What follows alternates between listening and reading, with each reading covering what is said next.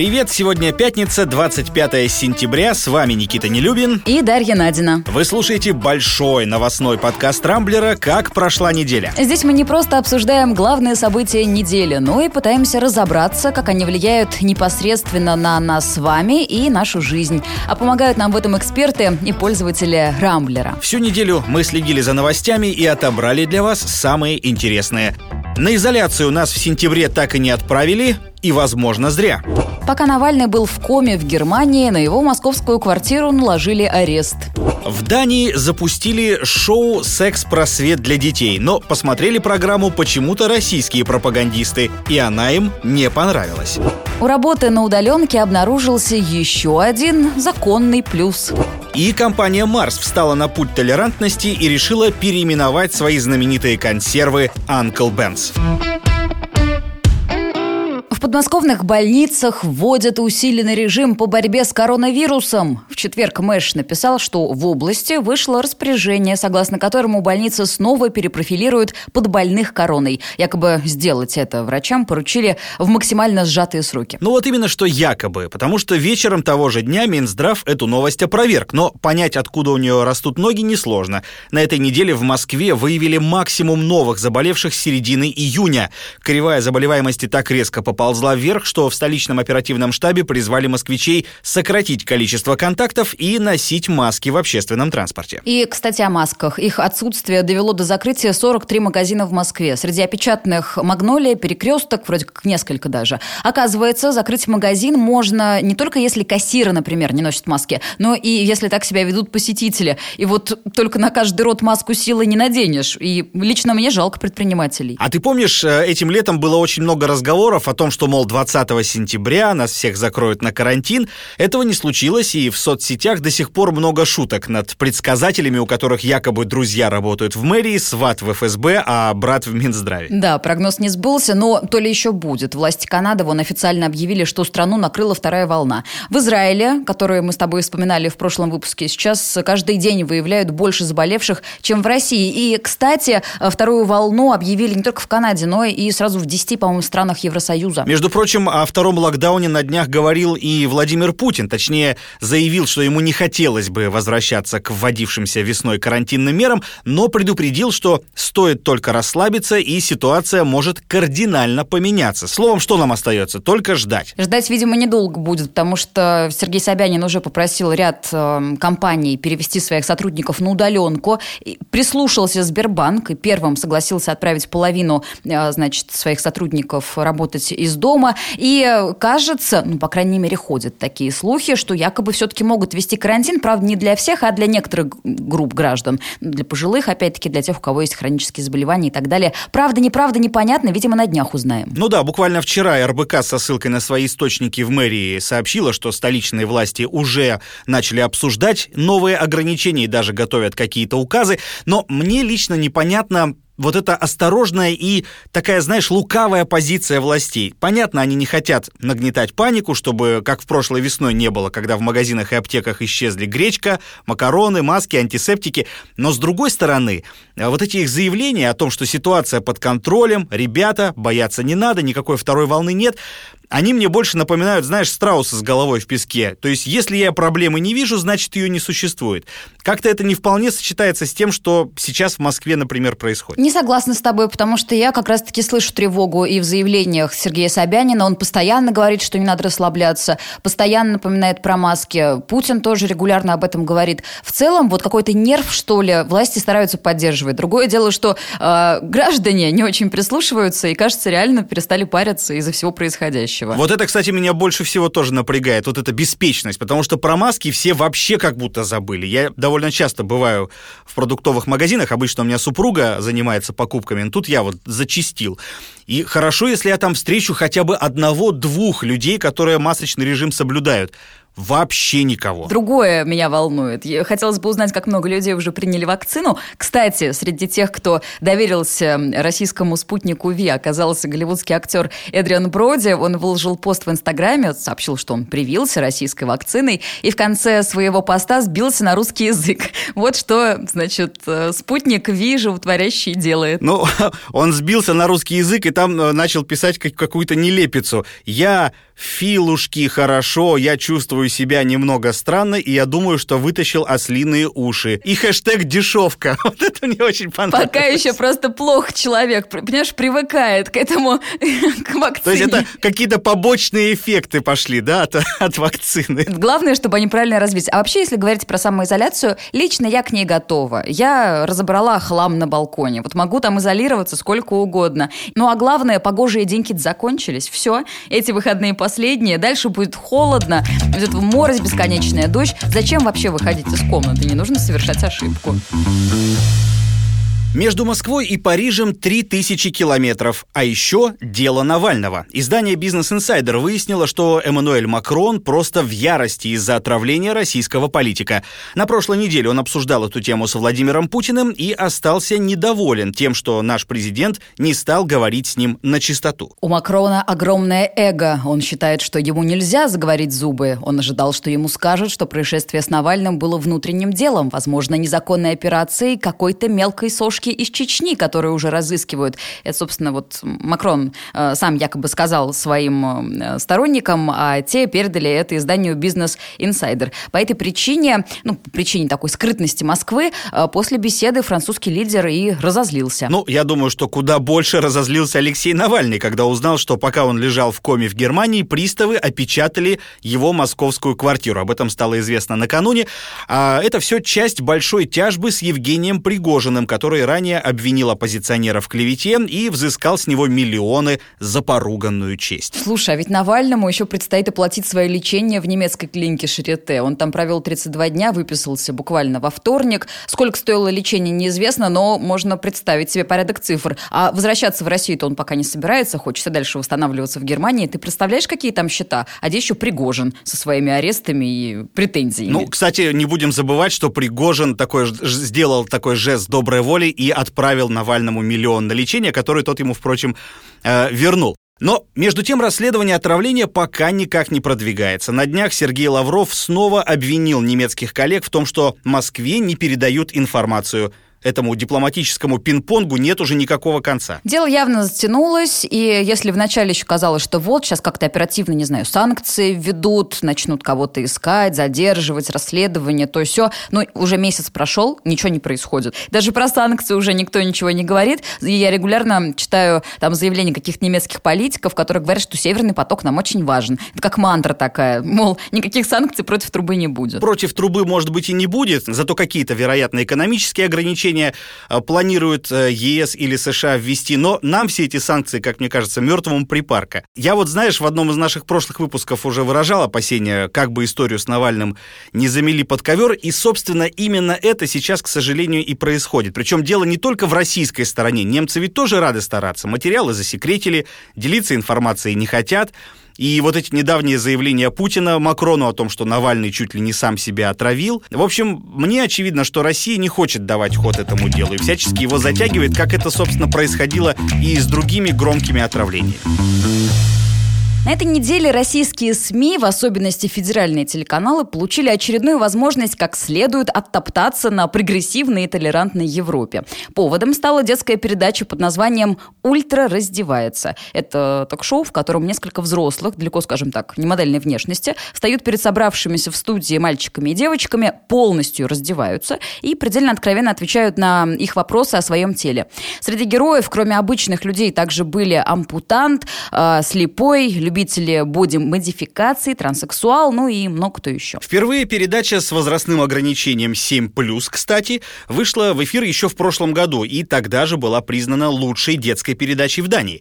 Однако хай поднялся только сейчас, когда об этом шоу написала газета «Нью-Йорк Таймс». Люди разделились на два таких условных лагеря. Одни считают, что программа несет высокую просветительскую миссию, а другие уверены, что она развращает несовершеннолетних. Ну, сами авторы заверяют, что их шоу нацелено на на борьбу со стыдом по поводу собственного тела. Ну и более того, дети приходят на съемку только в согласии родителей, за ними постоянно присматривают, и если школьникам что-то не нравится, они тут же могут уйти из студии. Правда, ни один из них ни разу такой возможностью не воспользовался. Тем не менее, критиков это не успокаивает. Особенно сильно подгорело у ведущих российских федеральных каналов и их гостей, которые в один голос заявили, что подобные программы неприемлемы, что Европа потонула в разврате, ну и все в таком духе. Но так ли все плохо на самом деле и почему многих россиян эта передача шокировала? Мы об этом спросили у психолога-сексолога, автора блога Морена Морана Яну Кубаеву. Дело в том, что с 30-х годов прошлого века целенаправленно ограничивались все исследования, связанные а, с половым вопросом, и все работы по половому просвещению и воспитанию детей. Это было связано с разными причинами, в том числе и с всплеском венерических заболеваний после сексуальной революции, в том числе и со снижением рождаемости, а государству были нужны новые люди. Поэтому примерно 50 лет у нас половое воспитание находилось даже не в зачаточном, а в противозачаточном состоянии.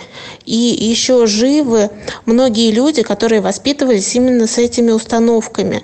Поэтому для них дико страшно видеть в том числе тело обнаженных людей, а, спокойно говорить о сексе. Для них это неприемлемо. Ты знаешь, я думаю, что Яна по большому счету права, потому что у нас действительно же огромная и давняя беда с секс-просвещением. Когда у нас, ну, на моей памяти, я не знаю, как там было в до, до, довоенные и революционные годы, но на моей памяти в СССР моя сексуальная революция наступила, по-моему, только в конце 80-х, когда э, появились э, видеомагнитофоны, первые порнофильмы, потому что до этого от слова «секс» по-моему, многие шарахались как от огня. Супружеский долг, ужасное какое словосочетание, только в темноте, чтобы, не дай бог, друг друга не увидеть. Очень зашорены были в этом плане советские люди. Отсюда, как мне кажется, и неприятие более свободного взгляда на эти темы. Ну, это все влияние властей, собственно, потому что ты вот вспомнил революцию. Как раз-таки сразу после революции были очень свободные сексуальные нравы, и э, об этом и Яна говорила, что первая секс-революция в мире произошла в Советском Союзе в 18 году. Тогда активно продвигалась идея, что твое тело – это твое дело, можно делать аборты, можно разводиться, можно заниматься сексом как угодно, можно жить э, втроем, как Маяковский. И, собственно, все же были в курсе курсе, и ни у кого не было вопросов, почему Маяковский живет с чужой женой и с, и с ее мужем. Э, вот. А потом уже гайки закрутили, и вот мы до сих пор э, последствия разгребаем, что называется. Меня, например, в этом всем больше всего бесит то, что наши вот эти вот э, слишком зашоренные э, лидеры партий, там, депутаты и так далее, они же законы придумывают какие-то дурацкие совершенно. Они там не дают секс-просвет в школах преподавать, хотя это дело необходимое. Презервативы нужно раздавать школьникам, чтобы они ну, как бы могли себя защитить. А просто продвигать воздержание и там стыдиться своего тела, но это дорога в никуда просто. Согласен, потому что я вот вспоминаю свои школьные годы, что нам рассказывали про секс в школе. Одна единственная картинка была в учебнике анатомии за восьмой класс, над которой наши некоторые девочки и то краснели. И все, больше ничего не было, потому что родители мне про эти дела ничего не рассказывали, приходилось выкручиваться как-то, потому что интернета не было, были только игральные карты с обнаженными женщинами, женщинами и черно-белые фотографии с ними же. Дореволюционные, причем, наверное, знаешь, такие, как вот Балабанов в фильме про уродов и людей там показывал. Ну нет, нет, ладно. Были нормальные, современные там тетки, что ты. Через сколько поколений мужчин с потными ручками прошли эти э, фотографии, прежде чем ты их увидел воочию, да, Никита, это впечатляет. Но у меня была молодая прогрессивная мама, она покупала разные книжки, значит, у меня даже был какой-то комикс про то, как занимаются сексом люди, как рождаются потом дети. Другое дело, что я их покупала и прятала. Я их находила по всей квартире сама потом. У нас тоже был свой квест.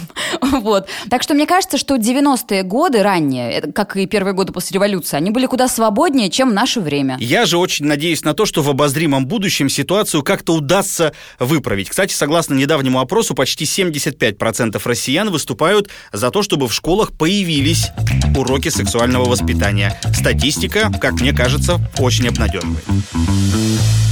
Работе на удаленке масса плюсов, но, пожалуй, главный обнаружился только на этой неделе. Оказывается, сидя дома, сотрудник может уже с утра прикладываться к бутылке и уволить его за это нельзя. Ну, пока на самом деле можно, однако поправки в закон об удаленной работе уже готовятся. Депутаты говорят, доказать, что сотрудник был в состоянии алкогольного опьянения во время работы очень трудно, а значит не надо развязывать руки руководству. Мол, так можно любого удаленщика уволить за пьянство, даже если это вранье. Поэтому и нужна норма, согласно которой выпивать дома в рабочий полдень – это, ну, в общем-то, ок. Здорово, конечно, что депутаты пекутся о народе и предусмотрели все трудности, с которыми может столкнуться удаленщик, но как бы эта забота до беды не довела. Вообще, несколько недель карантина показали, что человек, запертый в четырех стенах, активно тянется к бутылке и так. Но, кстати, карантин еще показал, что работодатели стали активно увольнять сотрудников, которые пьют на работе. Проект «Трезвая Россия» подсчитал, что таких случаев в 2020 году стало в 10 раз больше, чем в прошлом году. Глава организации Султан Хамзаев идею депутатов не оценил. Им, безусловно, нужно отталкиваться еще от реальности да, что мы получим на выходе и какой фронт работы именно, о, ком, ну, о чем мы конкретно говорим. Если там, э, а, например, дизайнер, да, он сидит дома, и его постоянно под шофе, например, и, и никто это не проверит. А если это а, айтишник какой-нибудь, который пишет важные программы, то тоже остается много вопросов. Поэтому вот мы сторонники, чтобы к этому очень взвешенно и грамотно подошли. Поэтому я считаю, что полный отказ от такого механизма – это неправильное решение. Нужно найти какую-то более рабочую модель с учетом вот этих новых реальностей. Вообще активное возлияние представителям некоторых профессий и, правда, мне кажется, не мешают, даже скорее помогают креативить. Помнишь, в сериале «Безумцы» нью-йоркские рекламщики постоянно пили и при этом выражали гениальные слоганы. Может быть, и наши лучше начнут работать? Безусловно. Да ладно, что там какие-то какие-то безумцы. Я помню, когда я лет 20 назад начинал только работать на радио в рекламном отделе. Вот мы там фестивалили, ого-го. И креатив пер так, что мама не горюй. Правда, вскоре навык пропал, осталась одна пьянка. Поэтому я бы сказал, что это довольно такой тупиковый путь. А вот я не могу похвастаться подобным опытом. Никогда у меня не было такого, что мы на работе мы выпивали. Тем более, что я всю жизнь работаю или на радио, или на телевидении, а у меня по речи в первую очередь бьет алкоголь. Вот стоит выпить буквально бокал бокал вина, все, там, знаешь, мозг отдельный, язык отдельный, и они как-то не хотят сосуществовать, поэтому я бы очень быстро спалилась, и как-то карьера бы моя завершилась бы, наверное, если бы было разрешено вот так вот в любое время открывать шампанское. Вообще, знаешь, мне сложно как-то оценивать инициативу депутатов, поскольку мне вот лично трудно примерить ситуацию на себя. Я последние лет семь вообще не пью спиртного. Но, наверное, мне было бы обидно, если бы меня уволили за то, что я выпил у себя дома. Ну, имею право, в конце концов. Хоть и в час дня, хоть и в среду. Почему нет? Хотя, знаешь, если за дело, например, не знаю, когда человек регулярно свинячит и срывает важные дедлайны, тогда у работодателя, как мне кажется, должно быть право такого сотрудника уволить.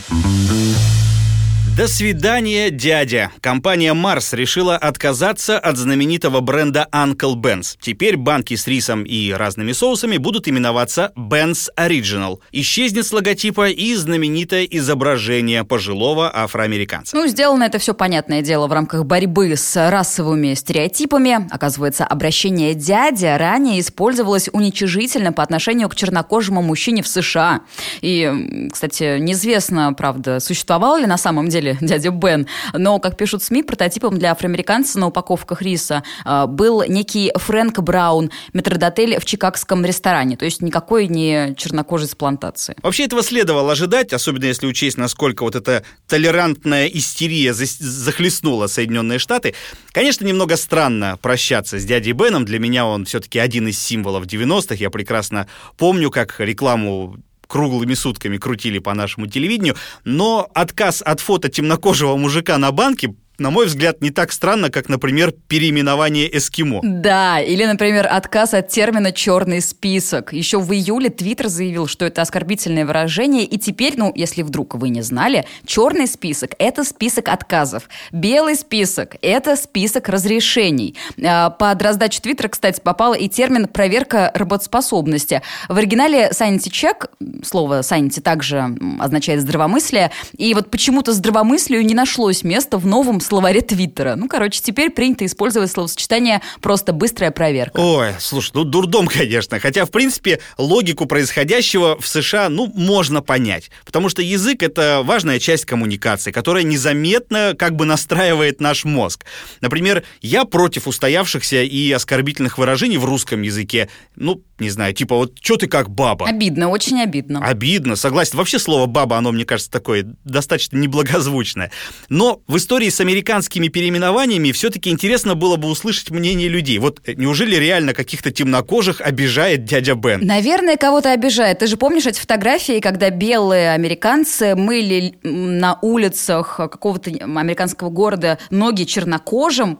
Ну, то есть просто люди, которые никогда не были ни у кого в рабстве, а, встретились на площади решили друг другу ноги помыть. А, в знак вот такой вот, не знаю, компенсации, что ли, за былые времена. И мне вот интересно, вот те темнокожие, которые на это пошли, а, им как бы все ок, нормальная история, что тебе кто-то моет ноги? Мне вообще иногда становится вот прям сильно не по себе от того, насколько далеко американцы зашли в своей толерантности. Причем вот у них уже до парадоксов стало доходить. Ты же помнишь, недавно какой-то онлайн-кинотеатр удалил из своей базы данных фильм «Унесенные ветром». То есть классика мирового кино вдруг оказалась картиной, которая провоцирует на российские выступления. Ну нет, его, кстати, вернули через несколько дней обратно, просто пометили какие-то фрагменты, мол, вот это не очень хороший пример с прошлого, не надо так повторять, не, не пытайтесь повторить это дома. Но, опять же, «Унесенные ветром» — это же уникальный фильм, и впервые Оскар за него получила темнокожая женщина, кстати. То есть это очень важный фильм,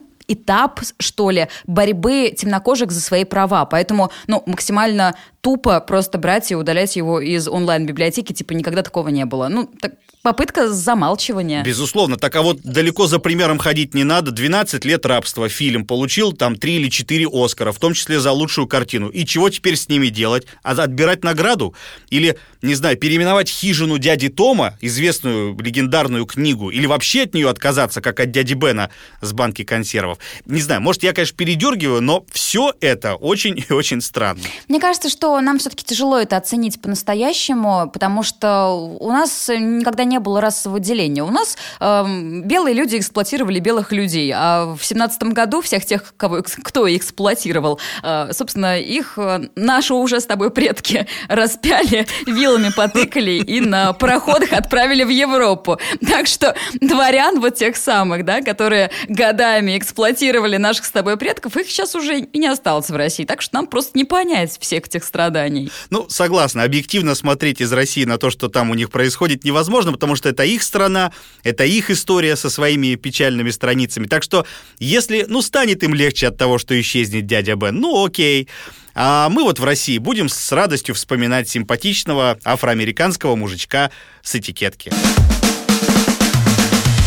Ну что, на этом пока все. Вы слушали большой пятничный подкаст Рамблера «Как прошла неделя», в главных событиях которой для вас разбирались Никита Нелюбин и Дарья Надина. Не пропускайте интересные новости, слушайте и подписывайтесь на нас в Google Подкаст, Apple Подкаст и CastBox. Увидимся на rambler.ru. Хороших вам выходных!